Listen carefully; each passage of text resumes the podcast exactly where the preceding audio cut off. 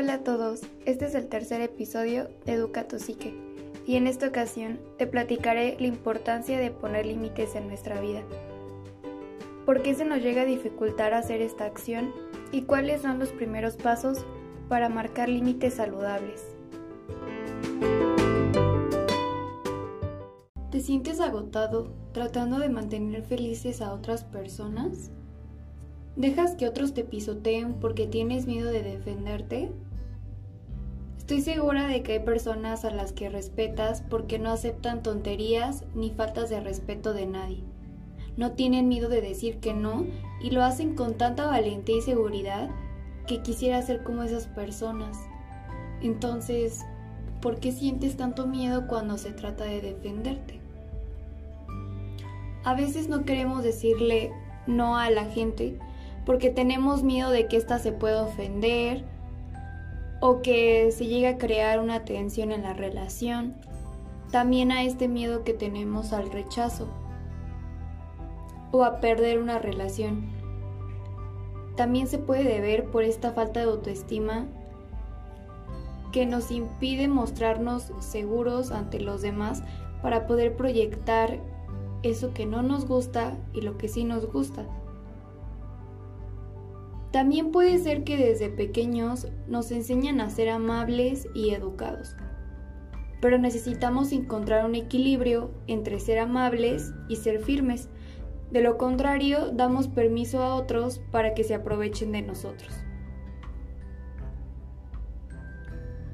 Los límites son esas acciones o actitudes que hacemos para que los demás no transgredan nuestra identidad, nuestra autoestima, nuestra confianza, nuestra libertad y el respeto que nos merecemos. Quiero aclarar que defenderse a sí mismo no es agredir ni violentar a los demás, simplemente es marcar un hasta aquí llegas.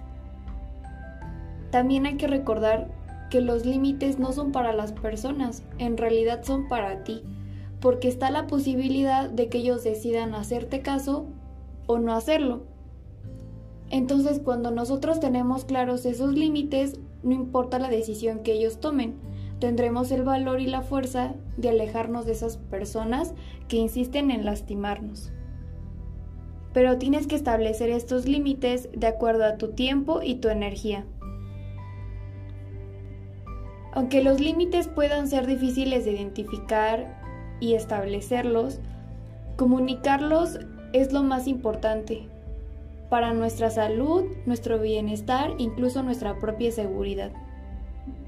Desde mi experiencia les puedo decir que me las vi muy difícil por no poner límites a las personas que me rodeaban. Después de aprender y marcar mis límites, mi vida cambió y me gustaría ayudarte en este proceso y compartirte lo que me ha ayudado. Cuando sientas que estás enojado o que estás incómodo puedes empezar a notar a lo mejor un incremento de tu ritmo cardíaco, tus puños a lo mejor se empiezan a apretar ligeramente, la mandíbula se tensa. Estas son señales de una invasión emocional. Pueden surgir otros síntomas como la ansiedad, el estrés, a lo mejor emociones como la tristeza, el resentimiento, la culpa, el miedo, el enojo. Puede ser que te estés quejando constantemente y probablemente eso signifique que ocupes establecer un límite. Los límites representan estas fronteras que no se pueden romper. Por eso cuando alguien los violenta nos sentimos vulnerables y nos causa mucho molestar. Sobrepasar estas barreras también puede deberse a un abuso de confianza, a una falta de respeto, pero también puede pasar que ni siquiera las personas sean conscientes de que nos están lastimando, por eso nosotros tenemos que marcarlos.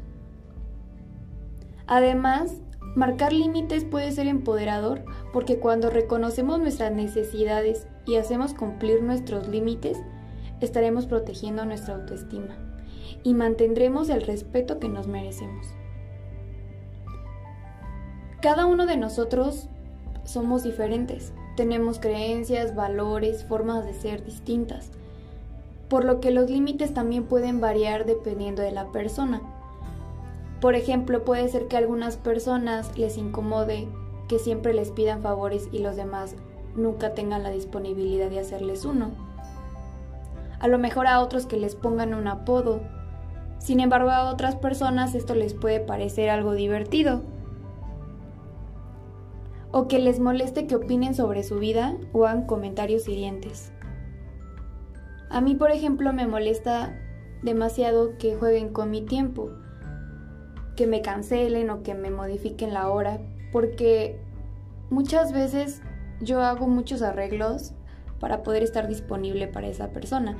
Y cuando hacen este tipo de cosas sin avisarte con anterioridad ni molestarse por lo menos en preguntarte qué opinas, eso se me hace algo muy muy molesto para mí. Yo te quiero pedir que reflexiones cuáles son estas cosas que te molestan, que hacen los demás. Y un límite para cualquier relación, ya sea de compañeros, de escuela, de trabajo, un familiar, tu pareja, tus amigos, son necesarios en cualquier área de tu vida. Y es donde nosotros marcamos hasta dónde estamos dispuestos a tolerar. Los límites saludables son aquellos que establecemos cuando nos conocemos a nosotros mismos cuando nos escuchamos y observamos. Por eso, para poder establecerlos, debemos tenerlos claros. Como primer paso, sería observarnos. Si tomamos conciencia de estos momentos o situaciones que nos hacen sentir mal o que nos hieren y nos lastiman, como les venía mencionando, ahí vamos a tener una información muy valiosa para darles la importancia que se merecen es necesario que primero conozcamos estos límites, cuáles son y qué tan flexibles podemos ser con ellos o hasta qué punto debemos defenderlos. El segundo paso sería evaluar qué acciones puedes tomar.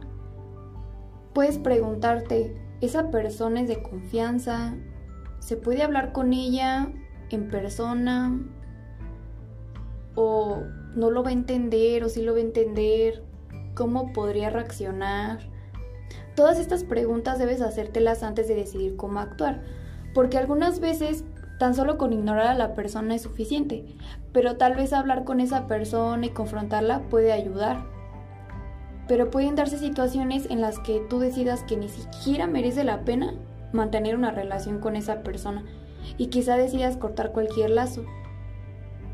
También considera que no es lo mismo la relación con un amigo a la de tu jefe, o a la de tu pareja, o a la de tus hijos. Todo eso lo tienes que tener siempre en cuenta. El tercer paso sería planear qué vas a hacer. Lo que tú decidas es correcto. Recuerda que todos somos diferentes y cada quien escoge la mejor opción. Mientras te enfoques en cuidar tu salud mental, física y emocional, tus conductas tienen que estar orientadas siempre a tu crecimiento personal. El cuarto paso sería que cuando identifiques la necesidad de establecer un límite, lo hagas con claridad, con calma, sobre todo con firmeza y con respeto. Y no desentender que es opcional. Muchas veces justificamos las acciones de los demás o nos disculpamos por haber establecido este límite, pero te quiero pedir que no lo hagas. También no eres responsable de la reacción de la otra persona cuando tú hayas establecido tu límite. Si les molesta, quiero que sepas que no es tu problema. Tu única responsabilidad es comunicar lo que no te parece. Algunas personas, especialmente aquellos que están acostumbrados a controlarte, a manipularte, a abusar de ti, te podrían poner a prueba. Tienes que estar siempre cauteloso. Si el otro no se ajusta a tus nuevos límites, tú tienes la opción de permitir que siga haciéndolo o seguir adelante y honrar tu palabra. Recuerda que tu comportamiento debe coincidir con los límites. Es decir, que haya una cierta congruencia con lo que dices y haces. No te puedes contradecir. Es muy importante que si estás mostrando que estás enojada, pues en tu tono de voz se note, en tu postura, en cómo mueves las manos, tus facciones, todo debe coincidir. Porque muchas veces pones un límite, pero la otra persona dice, ay, ni estaba enojado, yo creo que no importa si lo sigo haciendo. Porque no noto esa congruencia en tus acciones, entonces es muy importante que lo tomes en cuenta. Es probable que después de que lo hayas hecho te sientas egoísta o culpable pero hazlo de todos modos. Recuerda, tú tienes derecho de cuidar tu bienestar. Y sí, establecer límites requiere práctica y determinación. Pero no dejes que tu ansiedad o el miedo o la culpa te vaya a controlar. Lo mejor es que te rodees de personas que respeten tus límites. Pero hay algo aquí importante que quiero decir. Si alguien sigue traspasando tu límite una vez que tú ya lo hayas expresado, quiere decir que no has sido firme al hacerlo y no ha notado esa concurrencia que te venía mencionando. Lo primero que tienes que hacer es ponerte el valor que mereces. Siempre va a haber personas que les va a encantar hacer lo que ellos quieren y no les importa dañar a los demás. Es algo que no podemos evitar. Pero recuerda, honra tu palabra, si no lo haces, tu límite no vale nada. Si no irás por la vida comunicando que son opcionales. Te sugiero que vuelvas a hablar con esta persona, pero esta vez retomando de nuevo tu límite. Por ejemplo, sé que hasta ahora ha sido así y lo he permitido, pero de aquí en adelante no lo voy a permitir, ya sea por la razón que haya sido. Y súper importante, sé claro y preciso. Sé firme y no desentender que es opcional. Muestra respeto porque tampoco es incitar a la violencia ni mucho menos, pero también sé coherente con lo que dices y haces.